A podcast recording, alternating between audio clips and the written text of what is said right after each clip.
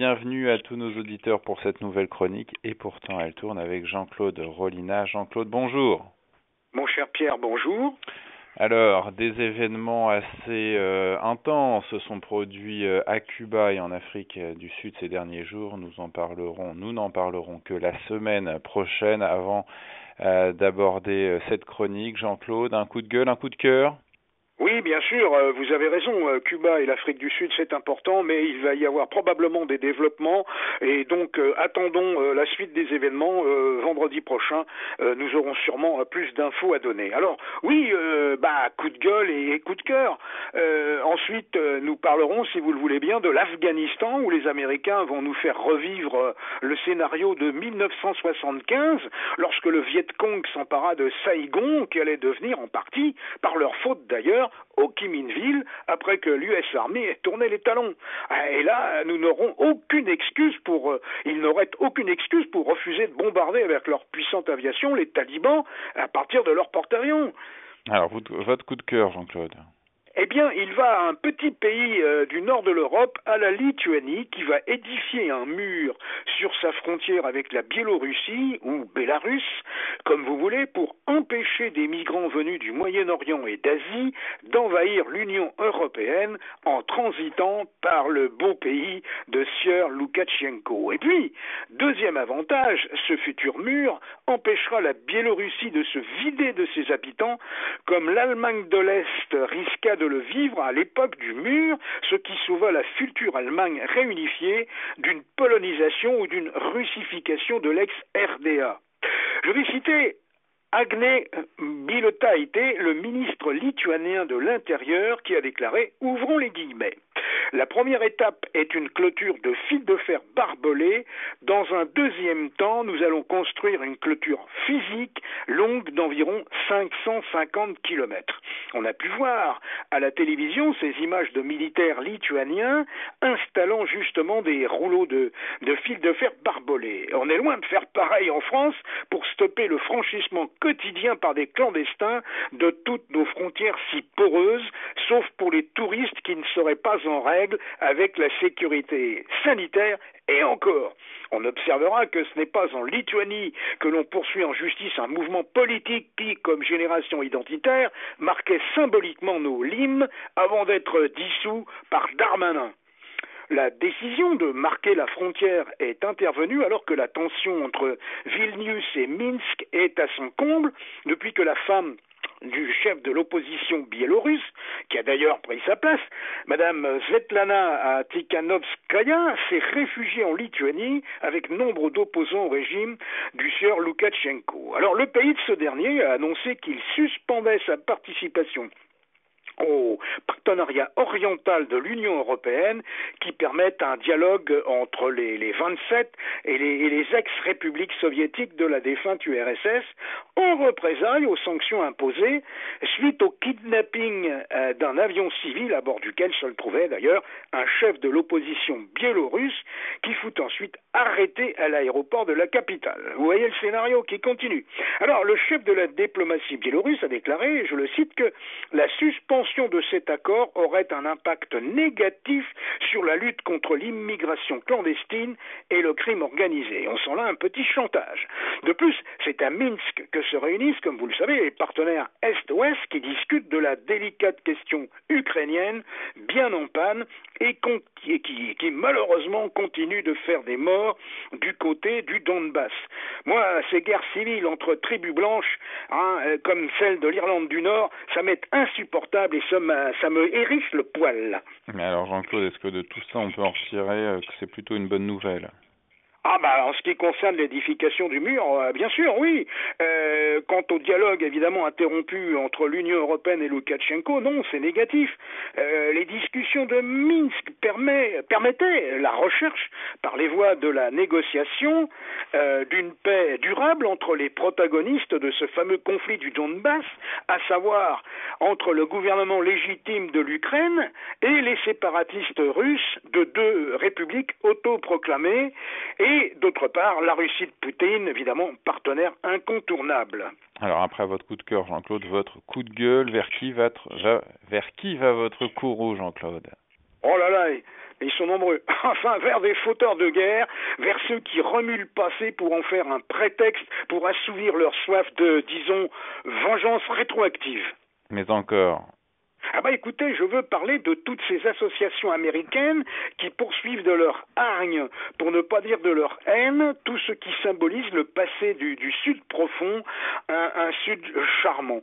On veut rejouer la, comment dirais-je, la guerre de sécession faire payer aux Blancs contemporains, par-delà une histoire douloureuse, les fautes qu'auraient commises leurs ancêtres des États confédérés. Alors soyons un peu plus précis, Jean-Claude.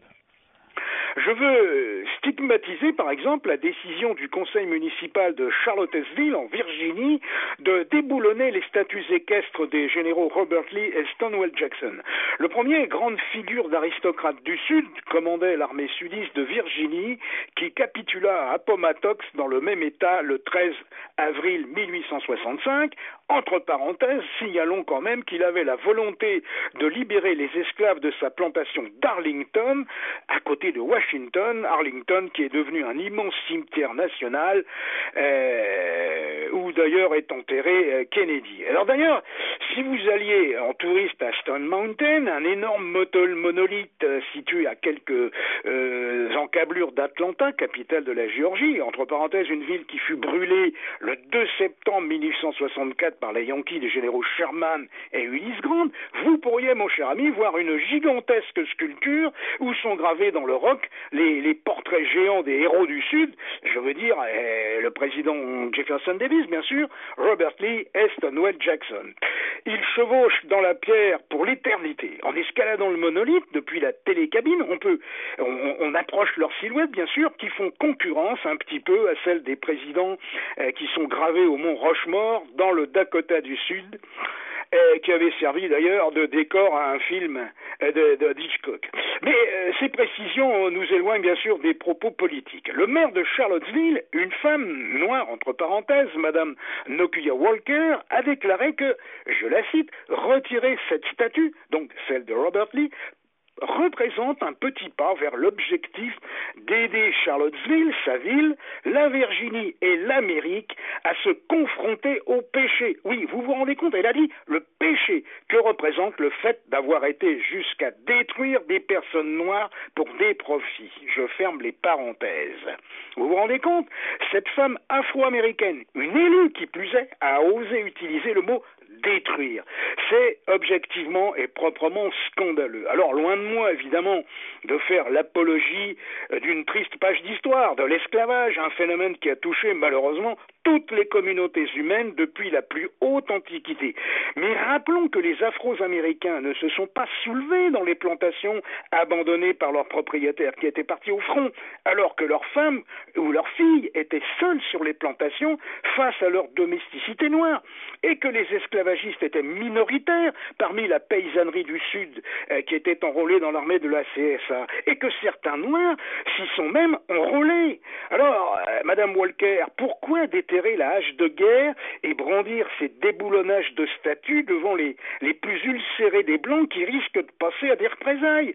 Cette personne, comme toutes celles et ceux qui militent pour arracher les symboles du Sud, que ce soit les statues ou les drapeaux, vous savez, euh, dans beaucoup de petites villes comme chez nous, euh, où on, a nos poilus statifiés, eh bien, il y a un, soldat confédéré sur, sur, sur son socle entouré de petits drapeaux. Eh bien, tous ces gens-là qui remuent ce passé sont des fauteurs de troubles, des ennemis de la paix civile aux États-Unis, Amérique qui en a pourtant bien besoin. Alors notez que cette ville avait déjà enlevé en septembre 2020 la statue érigée en 1909 de ce fameux soldat confédéré qui tient un fusil. Les monuments, drapeaux, statues qui sont édifiés ou plantés en mémoire de la geste sudiste deviennent des cibles des enragés de la révision de l'histoire, de ceux, hélas, qui ont gagné l'élection présidentielle. Alors, qu'on le veuille ou non, bah oui, euh, ces gens-là sont au pouvoir dans la capitale fédérale, les démocrates. Franchement, tout ça, ce n'est pas de bon augure pour la paix civile en Amérique. Allez, passons à présent, euh, cher Jean-Claude, à l'Afghanistan, d'où les Américains plient bagages. Oui, nous l'avons évoqué en début de notre propos, et nous pourrions dire Tout ça pour ça, tous ces morts de les forces de l'OTAN tombés pour préserver un pays des bandes islamistes, dont entre parenthèses nos soldats, ne l'oublions pas, lesquels talibans vont bientôt s'emparer probablement du pouvoir à Kaboul, ce n'est qu'une question de temps. Une à une, les provinces afghanes tombent dans leur escarcelle, les uns après les autres, les postes frontières sont submergés par les talibans, comme face à l'Iran ou au Tadjikistan, où se sont réfugiés par exemple des soldats afghans abandonnés par leur chef. On assiste à un scénario de type sud-vietnamien, où en 1975, dans la panique, après la fuite précipitée des Américains, les troupes loyales à Saigon, à part quelques héroïques unités de bérets rouges, se disloquaient et fuyaient face à la menace communiste. Tout ça pour finir par voir les chars Viet Cong pénétrer dans l'enceinte du palais présidentiel, où l'on peut encore voir exposés sur la pelouse les deux tanks de cette prise historique.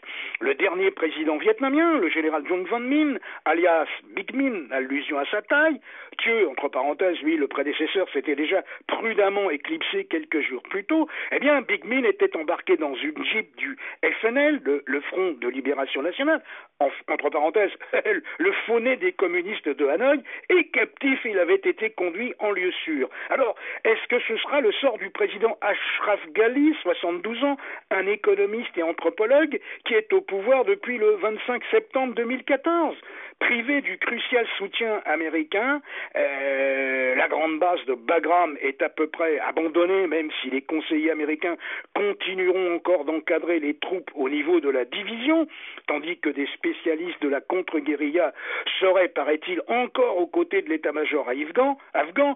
Démoralisés, les troupes afghanes ne cessent de reculer euh, partout, sur tous les fronts, et ont du mal à contenir l'avance des talibans et à repousser leurs assauts, comme dans la ville de Kunduz, une capitale provinciale. Alors, les autorités de Kaboul, bien sûr, minimisent l'affaire, et on les comprend. Elles minimisent l'avancée des talibans. Elles reconnaissent toutefois que leurs lignes logistiques sont sous pression et que leur armée a dû abandonner du terrain à ces fameux islamistes, tandis que les négociations qui ont lieu au Qatar, elle, entre les talibans et les autorités de Kaboul, piétine. Pourquoi d'ailleurs, euh, mon cher ami, pourquoi les seigneurs talibans lâcheraient-ils du lest alors qu'ils misent à terme sur une chute du régime de Kaboul? En attendant, ben, c'est le petit peuple afghan qui trinque et les femmes qui ont peur d'un retour de ces mêmes islamistes au pouvoir. Vous savez, inutile de vous faire un dessin sur ce qui les attend. Et que dire des collaborateurs afghans de l'OTAN qui craignent des représailles pour eux-mêmes et leurs familles? Vous savez, euh, Pierre, je suis comme beaucoup d'entre nous, un adversaire résolu, absolu de l'immigration. J'ai milité en ce sens et je continue. Et même dans une certaine mesure, je suis hostile au droit d'asile largement détourné. Mais là, objectivement, pour les interprètes afghans et leurs familles, il y a urgence, il y a un péril pour eux. Il faudrait négocier leur exfiltration vers les pays membres de la coalition ou mieux vers des pays qui accepteraient, moyennant finance, de les accepter. On ne peut pas laisser ces gens qui nous ont rendu service à la merci de leurs ennemis. Ne refaisons pas le coup des harkis, cette ignominie gaulliste et non pas française, comme je l'entends trop souvent et à tort. Voilà, mon cher ami, j'en ai terminé pour ce week-end. Merci Jean-Claude et on se retrouve la semaine prochaine.